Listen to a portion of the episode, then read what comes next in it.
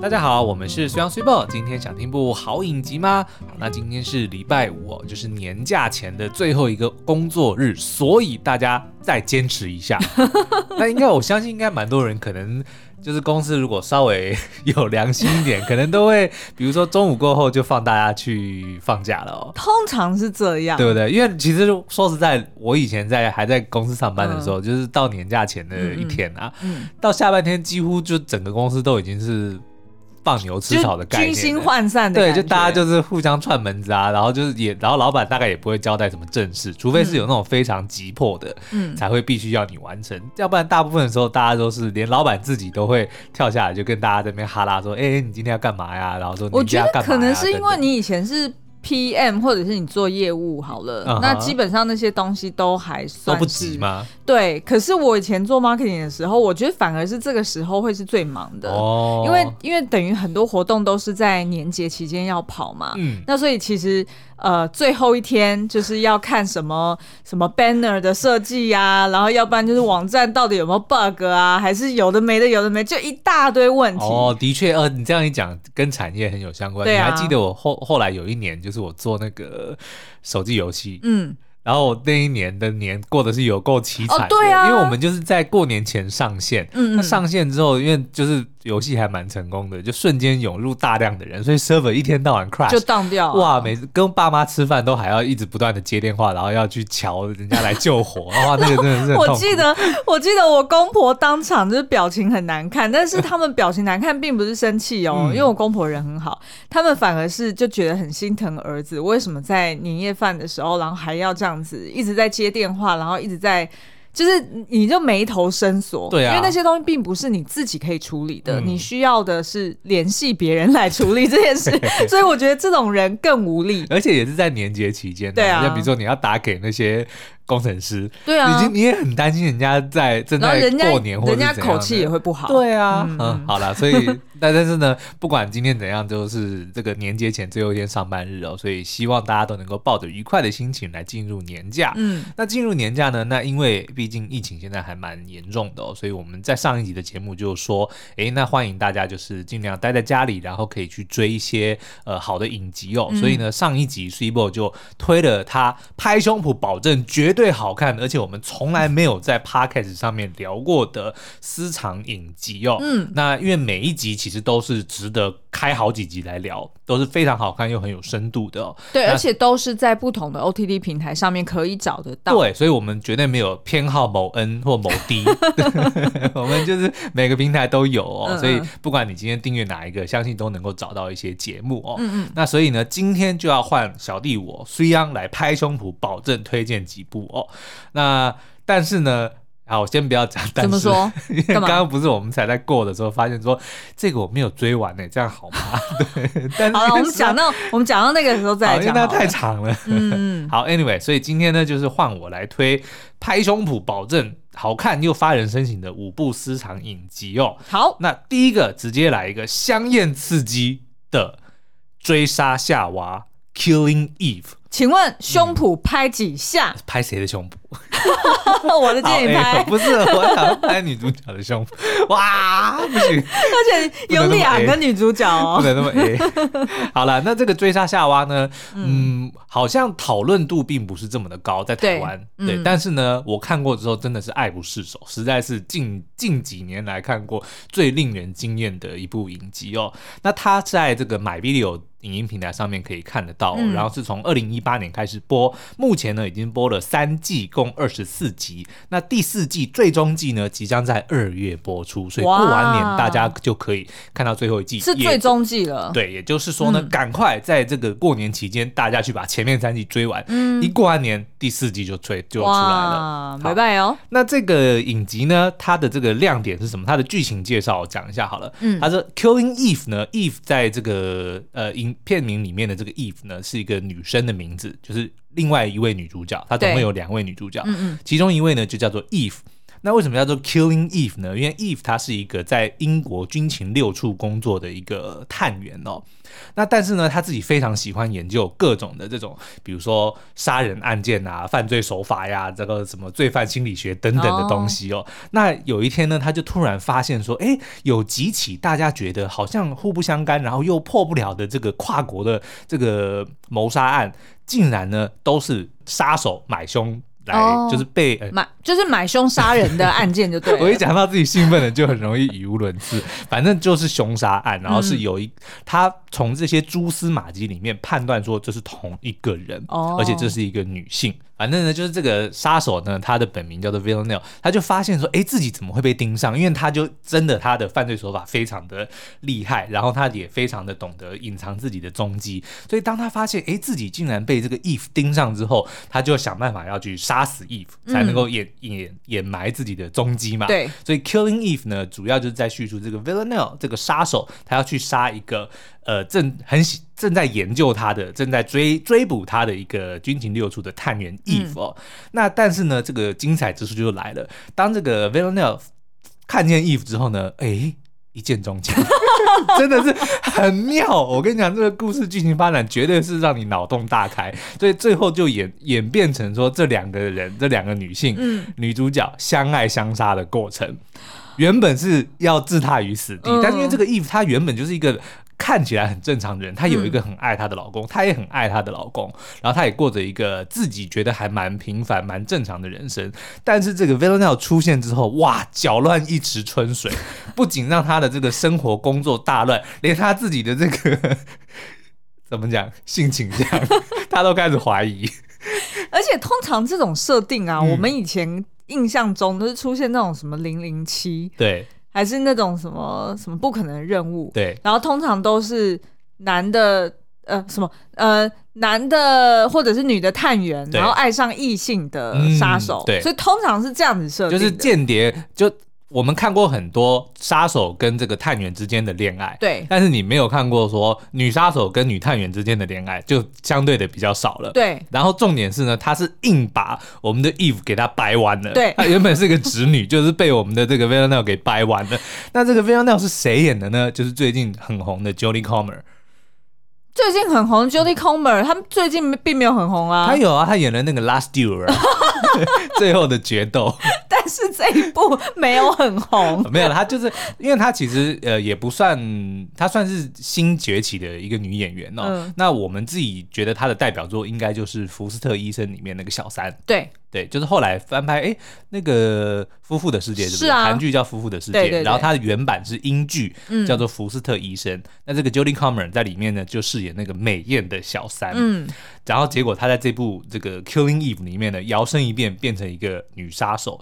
然后呢，因为她非她外形本来就很出众，对，那她在这里面呢，又设定她的人设是一个非常浮夸、很喜欢打扮。她是反社会人格吧？她是反社会人格。嗯、然后影集里面也会探讨反社会人格这件事情哦，那反正呢，他就不华丽。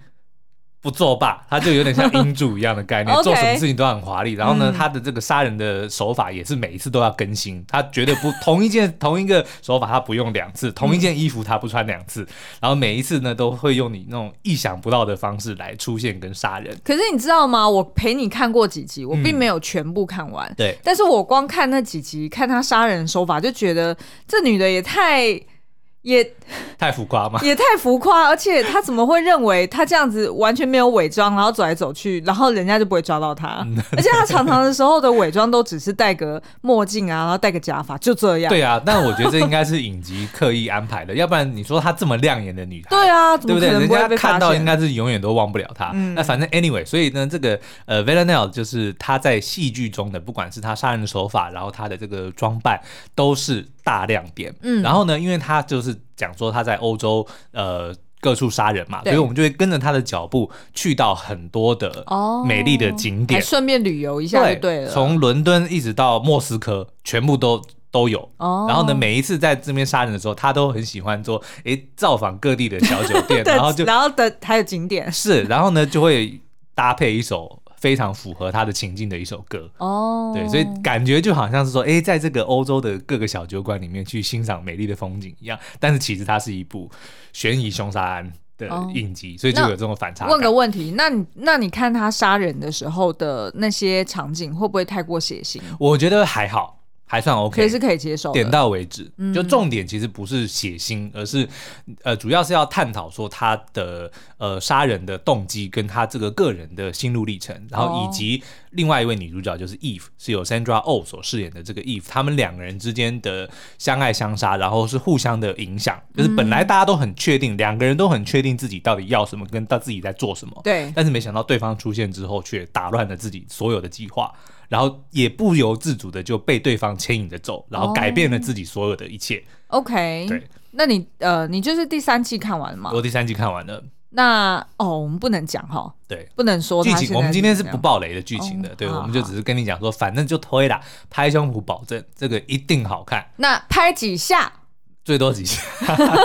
呃，我来个五等奖之类的，有几下拍几下。OK，对 okay 这一部。绝对推好，OK。那再来呢？是在 Netflix 上面的《维京传奇》（Vikings）。那这一部呢，我几乎没有跟任何人讲过，我有在看，除了 Sweebo 之前有在跟我追过几集，就没有没有人知道我爱看那个。那干嘛那么神秘？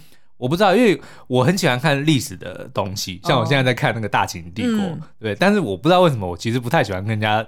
聊说哦，我很喜欢看历史剧，有可能是因为这个要解释起来太麻烦了吧？哦，对不对？因为它的历史是一个我们。对于我们来说比较遥远，然后比较不熟悉的，啊，这个还好啦。大秦帝国比较遥远。OK OK，大秦帝国西元前三百五十年。好，Anyway，那这个维京传奇呢？它是在它这个蛮早以前的影集哦，从二零一三年开始播，播到二零二零年，总共有六季八十九集，哇然后于二零二零年完结。但是呢，马上就要有一个续集。叫做《维京传奇：英灵神殿》（Valhalla），然后会在今年的二月播出，所以刚好，如果你的时间特别多的话，你也可以一次追完八十九集之后呢，哎，直接来看他的这个。一次追完八十九集，我天哪！我们年假也不过才七八九九天吧，一天追十集，你就是看完了。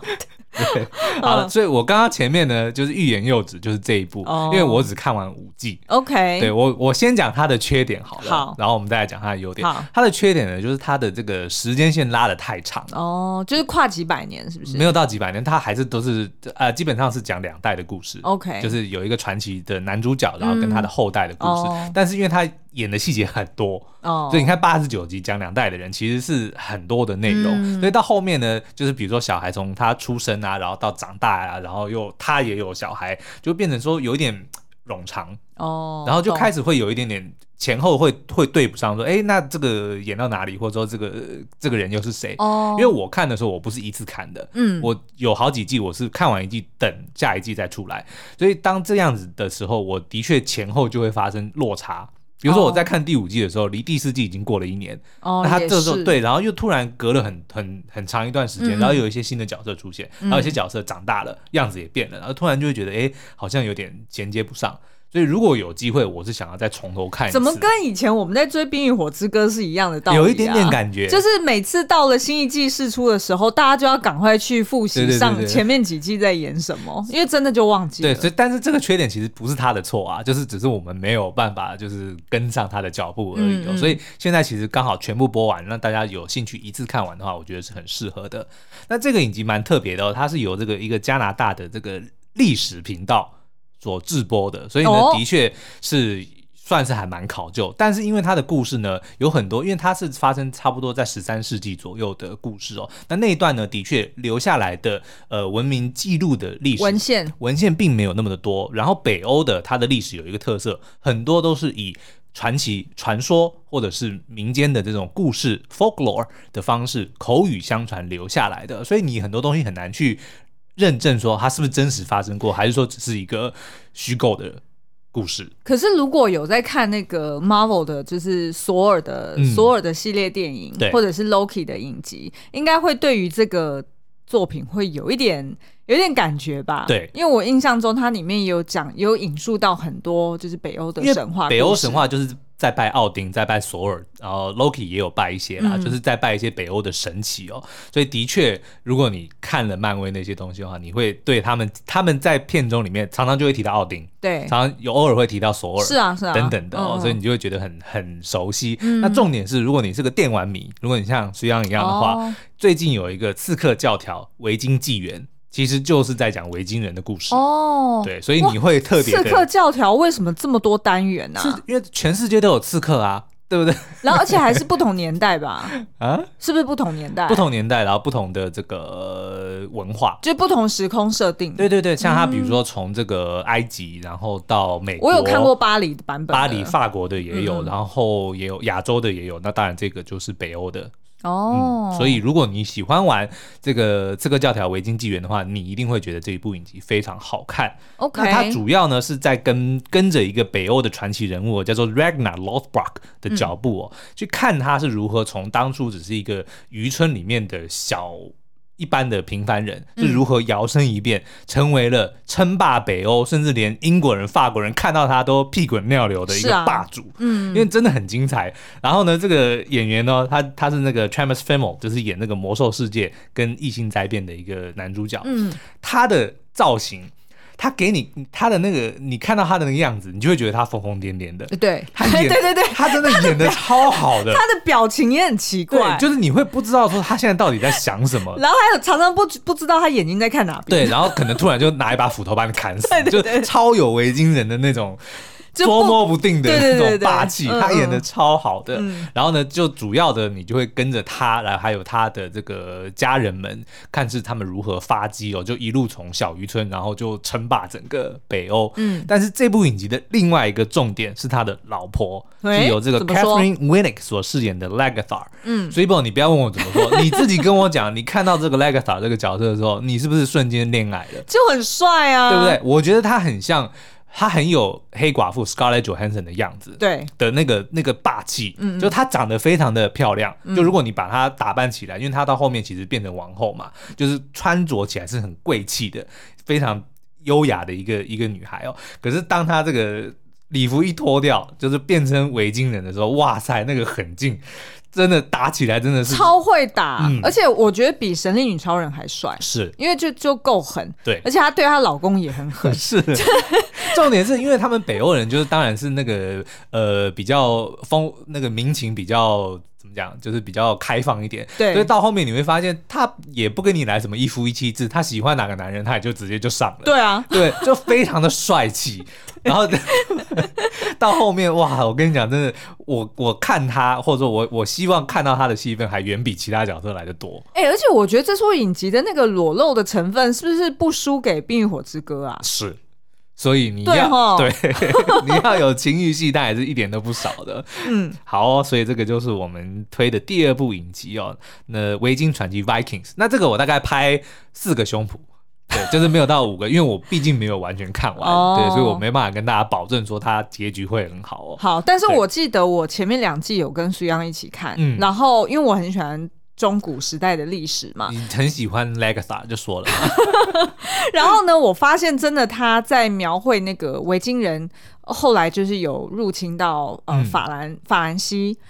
他的那个那段历史，其实我觉得他处理的很好，是。因为跟我在看书的时候，历史书里面在描绘维京人他们是怎么去影响到西欧当时当时候政权的转变的时候，我觉得哎、欸，其实是你会觉得栩栩如生，好像在史书上面的那些重要事件都直接呈现在眼前。对，因为呢，像我们刚刚讲的，北欧它并没有文字去记载他们早期的一些历史，但是欧洲有啊，嗯、英国、法国他们其实都有都有。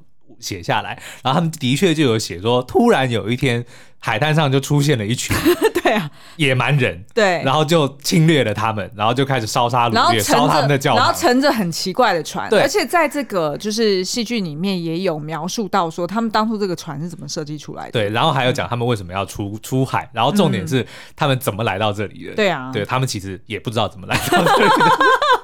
我觉得历史好像就是这样哎、欸，常常很多时候是歪打正着。是，然后到后面也有很多，不过呃，我知道他的这个影集其实是有一些呃改编啦，就是他把两个传奇人物，我一下忘记他弟弟叫什么名字了，嗯、但是他弟弟其实在历史上面并不是跟这个 Ragnar 是同一个时代的人，但他把他混在一起。嗯，然后他弟弟后来呢，就是侵略的，打入巴黎哦，他带着他的军队攻进了巴黎，嗯、然后那个巴黎就法国为了要招安他，还。把公主嫁给他，对对，这个是真的有发生，然后在影集里面都有演，嗯，对，所以如果你喜欢历史，然后如果你喜欢围巾，哇，那这一部我们真的超级推。如果你喜欢裸露，更推。okay. 好，那再来呢是一部动画神剧哦，在 Netflix 上面的奥数 Arcane。这个有点，我觉得这个有点擦边球，因为你在 YouTube 里面有做过影评。哎，我们刚刚前面先讲了，我们在 Podcast 上面绝对没有聊过。OK，好啦，那这个奥数呢，它真的是一个哦，反正我就是推，哦、对我都不知道要怎么讲了，就是啊。所以说你刚刚才看了，因为为了要聊这个 Super 之前，反正就是我已经推过 Super 无数无数次，说你一定要看奥数，实在是太好看了。我我知道，然后他也已经在我过年的片单里面了。对，然后但是因为实在太多东西要看，嗯、所以我现在还没有排到这一部。但是因为今天要录影呃录音嘛，所以我就想说，哎，那我先看那个几集。好，我就发现说。哇，他这个跟那个蜘蛛人新宇宙有得拼哎、欸，嗯、而且我觉得他的那个故事的架构，然后跟他动画运镜的方式，对甚至还会超越蜘蛛人新宇宙。对他的那个制作水准哦，就你就不讲说他画的有多精致哦，他的那个人物的表情，甚至我们觉得他的。那些角色们的演出都已经超过真人的演技了，就你会在里面看到，比如说他们害怕的样子啊，他们生气的样子啊，或者他们搞笑的时候的表情，那真的都是已经不能用栩栩如生来形容了。他基本上就是完全展露出非常精湛的演技。啊，我觉得要换一个方式讲，因为如果这样讲的话，嗯、大家一定会想说，哦，精湛演技，那我就看真人表演不就好了？哦不，哦不，因为呢，就像刚刚我说的，他的那个很多运镜，然后跟他转换。就是镜头视角的方式，就镜头语言啦，其实是比真人电影或者是比单纯的我们以往看的动画还要更了不起。是，就是它等于虽然有有描述过，就是你在看的时候，你会觉得像在欣赏 MV，对，又像是一部电影，对，然后又像是有动画的那种天马行空的方式，嗯、然后它是用手绘的风格画出来，嗯，所以呢，基本上就是集结了众家的。长处，嗯，所以打造出来的一个极致的作品，对，而且有很多的场景哦，像刚刚讲说，那我不为什么不看真人电影？重点是有很多的这个镜头或者说场景，电影是根本拍不出来的。是啊，嗯，那个那个，你你没有你没办法想象说他那个要实际在真人电影里面要怎么呈现，那个几乎是我们认为是做不到的。可是他在动画里面，他就可以行云流水的。完全的就是表达出他想要呈呈现的那个氛围。好哦，那虽然要不要介绍一下他的故事是在？好哦，那这个奥数呢，其实它是改编自一个知名的竞技电玩哦，叫做英雄联盟 （League of Legends），就是 L O L 啦。嗯，要相信应该大家都。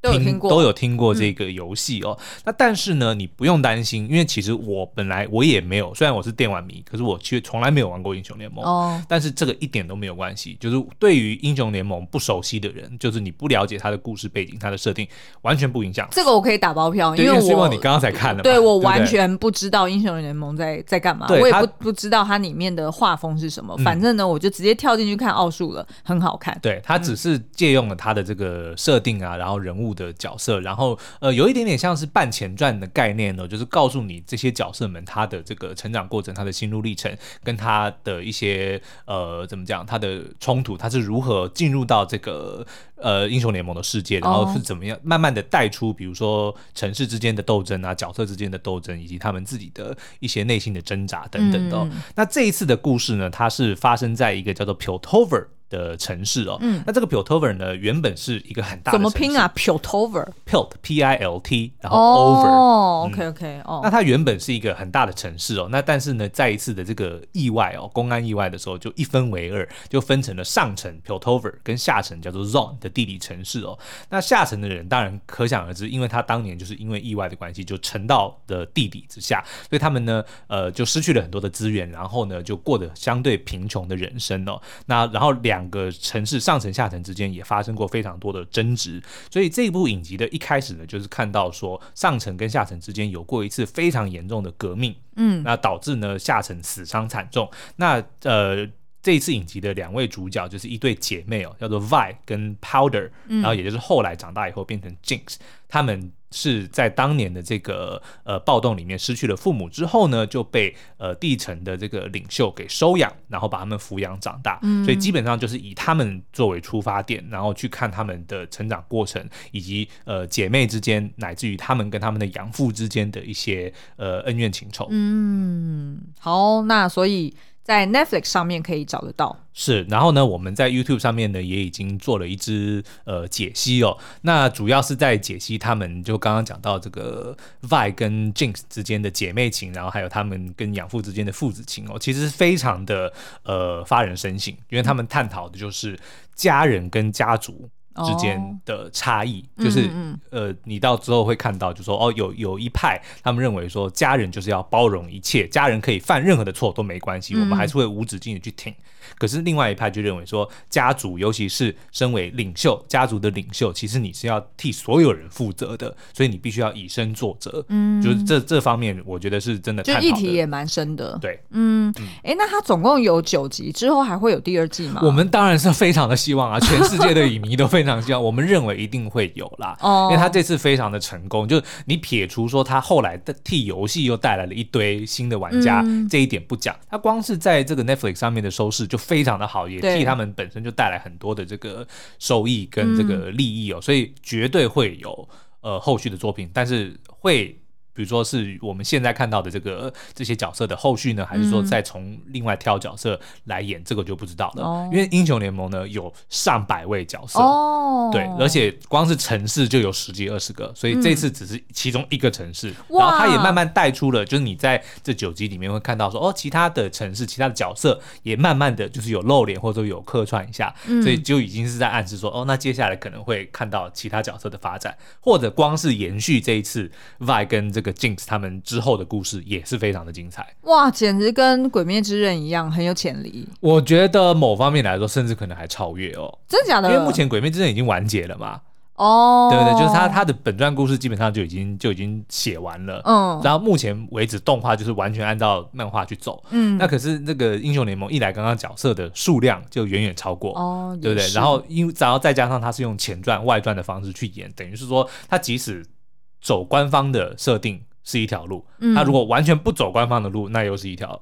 又是一个哎，那它的模式是不是其实跟猎魔士很像啊？是从猎魔士是从还是说猎魔士当初并不是从电玩出发？猎魔士最早是从呃是一是一套小说，后来才被改编成、哦、呃游戏。但是这次的影集跟游戏基本上没有关联哦，明白？对，它是以小说的故事为主，然后去做一些改变跟发展，所以是后者比较有点类似。对对对对，对，对，OK，明白、嗯。那然后呢？如果你今天是一位创作者，然后你你正在思考说，你想要改编某个电玩，嗯，成为一个影集的话，这个绝对是一本教科书。你一定要去看如何他们是如何去做到把一个现有的 IP 真正非常成功的影集化或者是影视化。因为之前有太多的作品，像比如说《恶灵古堡》，真的是一个很可惜的。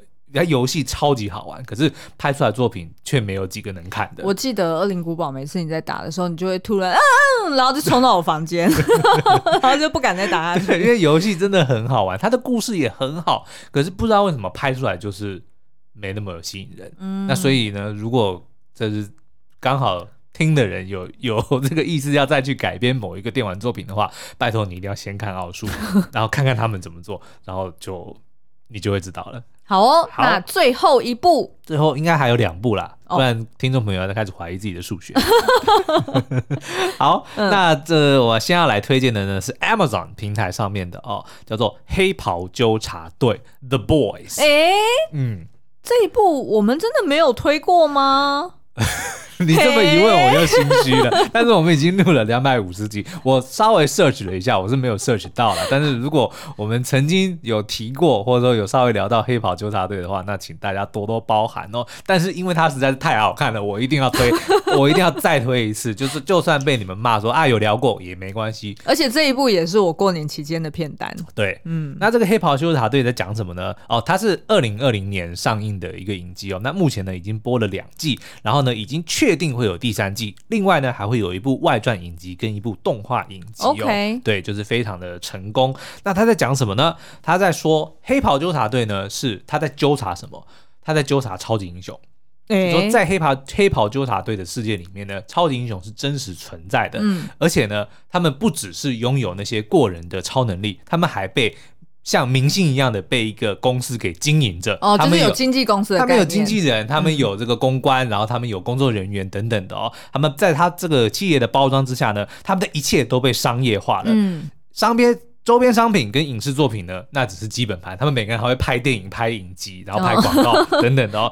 业、嗯、配跟代言呢，更是家常便饭。为什么感觉很后设啊？是啊，对不对？甚至连城市呢，都可以花钱去聘请这些超级英雄进驻。比如说，你可能会、嗯、像现在不是呃有一个那个我们的这个直男，嗯、就是讲说什么。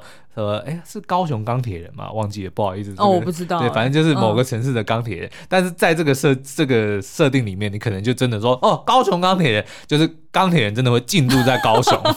哦，然后帮忙维护治安这样子。这其实讲是讲维护治安，其实是带点观光。哦。就是帮这个城市做代言人的概念。哦、明白明白。对，所以然后呢，就他们常常就会说，哦，我花多少钱，然后你愿意花多少钱来请这个、嗯、这个英雄来当你这个城市的驻点英雄。所以等于。是说，在这个世界观里面，这些英雄们并不是政府所有的，嗯、而是他是隶属于一间私人公司底下。是，那但是呢，也因为这样子，所以其实很多的英雄，我们看到他是一个超级英雄，是一个这个非常正直的人，嗯、但是那其实都是包装出来的。他们私底下的作为跟他们的这个个性，其实都跟表面的形象是大相径庭哦，嗯、甚至还有很多见不得人的勾当，做过无数罪不可赦的事情。所以呢，就引来了一群叫做黑袍纠察队的人，专门是要去找这些这个超级英雄的麻烦。倒不是找他麻烦，哦、而是当他们犯错的时候，黑袍纠察队就是要他们来负责。哦，对。诶，那这个故事设定怎么听起来很像是那种？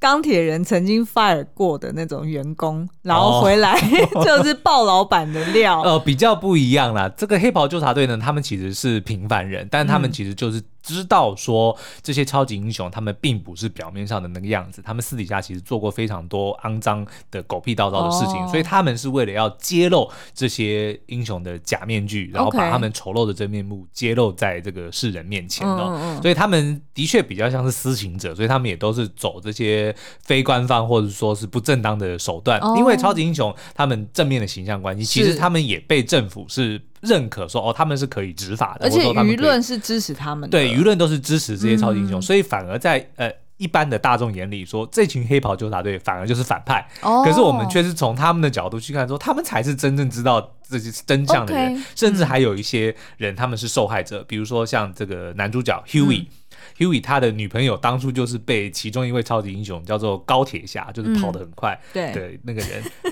干、嗯、嘛？他真的翻译的很好，高铁。他英文叫做 A Train，不是台铁，是高铁。对，但是因为高铁应该是有商标，所以他还故意把那个高改成牙膏的膏，哦、高铁侠。就一开始搞不清楚为什么叫做牙膏的膏，高铁侠。所以可能是因为有商标的关系。嗯、反正 anyway，就是 Hughie 的女朋友就是被这个 A Train。撞死，因为他跑的实在太快，oh, oh. 就撞到，就真的当场就。就变肉泥，变肉泥，这那一幕真的非常精彩。第一集就就出现了，所以他的血腥血腥画面是有的，但是呢，呃，非常的适当，就是他不是为了血腥而血腥，而是他是为了要强调当下的那个情境。对，他不是为了要吓你或者为了恶心，并不是。嗯，对。那但是呢，血腥的程度是绝对有的。那像 Hughie 他的女朋友就是因为被撞死了，然后但是那个 A Train 就是有点好像说哦，只是敷衍了事，因为 Hughie 他其实是认为。犯错是可以原谅的，但是你必须要诚心的道歉认错，然后要确保它不再发生。可是他却一直觉得说哦，被敷衍，然后就觉得他们不把他的女朋友的死当成一回事，哦、所以他就非常的生气，然后最后就被招募进去这个黑袍纠察队，要来这个。揭露这些超级英雄的真面目。哎、哦，某种程度，他们的要探讨的议题，其实也跟那个呃，Marvel 的英雄内战那一集，其实是很类似的。就是超级英雄们，好，表面上他们好像是为了维护正义，那到底有没有需要被监督？嗯，或者说，当他们如果造成了这个呃额外的附加伤害的时候，凭造成了一般人的损失的时候，他们需不需要负责？对，就是这这个，我觉得是还蛮不错的探讨。那再来就是每一个这个超级英雄呢，他们刚刚讲了，表面上都是富丽堂皇，是不是富丽堂皇？表面上都是正气凛然，正气凛然，对不对？嗯、但是私底下其实做了很多的这个违背良心的事情。嗯、可是其实他们每个人也都有苦衷，然后影集也会慢慢的揭露。像最重要的那一位角色叫做护国超人 Homelander，嗯，哇，他一开始就他就是一超人。人的形象嘛，就是爱国、忠勇，然后帅气、白人，然后也有一点美国队长的形象，呃，比较像是超人，基本上他就是超人的概念。但是私底下呢，他却是一个非常小心眼，然后非非常呃脸皮很厚，然后其实是价值观很扭曲的一个人哦。他常常遇到问题，他很容易被激怒，他就会先用武力解决问题，然后之后呢，再想办法用谎言来粉饰。嗯，且为什么有点在影射？某个国家是啊，他其实他其实就是美国霸权的实体化。嗯、如果你去看，就是什么事情都是先打了再说，然后打了之后，然后再想一个借口，嗯、然后去说啊，我们做这个东西其实是有理由的、嗯、有道理的等等的。嗯、对，了解。所以其实是。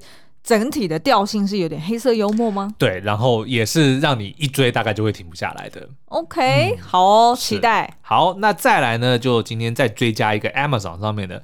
哎，我们上一集是不是在讲说 Amazon 其实好像作品没那么多？我之前甚至好长一段时间登录都只是为了要看。对啊，因为漫才没所太太，因为你一口气之前都把它看完啦。但是其实后来，因为为了要录这两集节目，我们又再回去看了一下 Amazon，它其实上面精彩的作品真的还不少。是啊，像我们刚刚推的这个黑袍纠察队，然后 Sweetball 昨天推的这个 Mrs. Maisel 哦，那我再来推一个呢，是一个比较早期的，叫做广告狂人。哦，真的很早哎，好像二零零七年的时候吧。嗯嗯对，但是呢，我在呃，它是让我开始喝烈酒的。原因之一，哇，怎么听起来好像是一个 bad influence？No，因为他实在是太帅了。就是他在讲就是大概一九六零年代，就跟你那个漫才美索太太一模一样的时代的纽约广告狂人这一个词呢，其实就是在那个时代的时候，在那个纽约的广告人、行销人给自己的一个称号，就他们就是广告狂人哦，因为他们可以运用他们的这个呃。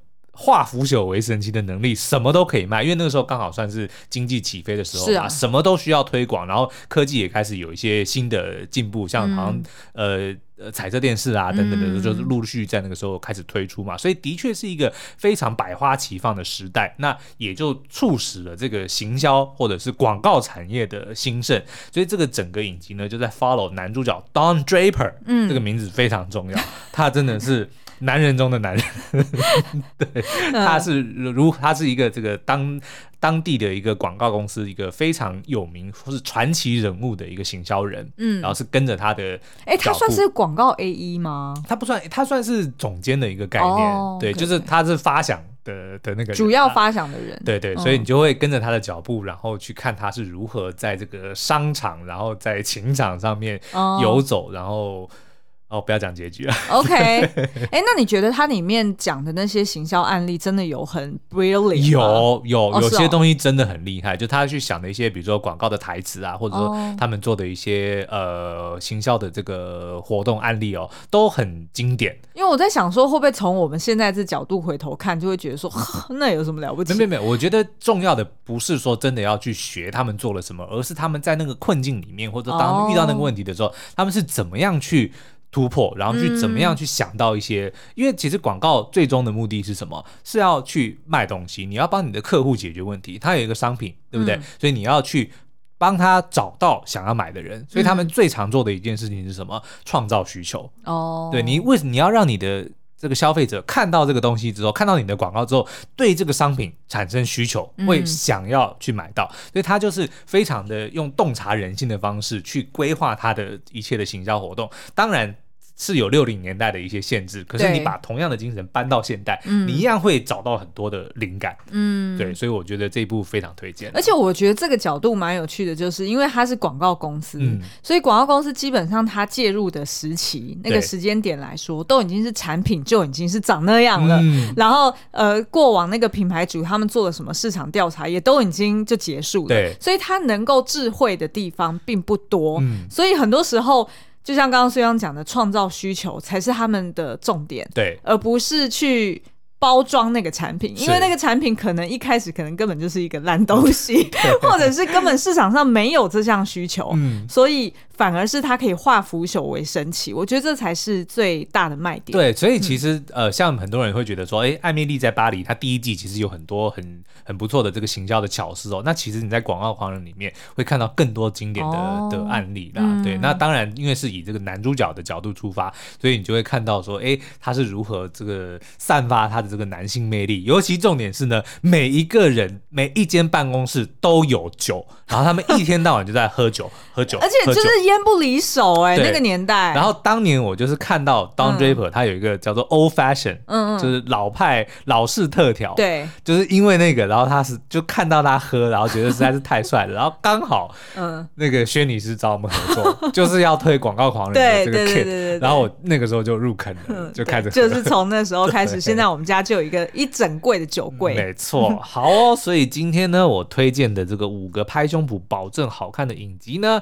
分别是。MyVideo 上的追杀夏娃，Netflix 上的维京传奇，Netflix 上的奥数，以及 Amazon 上面的黑袍纠察队跟广告狂人。好哦，嗯、那不晓得大家是不是已经开始看我上一集推荐的那五部了呢？嗯、那接下来很希望能够看到大家在 Apple Podcast 底下留言，告诉我们你们后来追了哪几部，然后有没有想要我们特别的深度去聊呢？嗯、那我也想要跟苏央比拼一下，不晓得这两集谁的成效会比较好。好了，那这个今天是上班的最后一天，那祝大家一切平安，然后呢，过年能够。快快乐乐，虎虎生风。没错，那今天节目就到这边喽，我们下次再见，拜拜。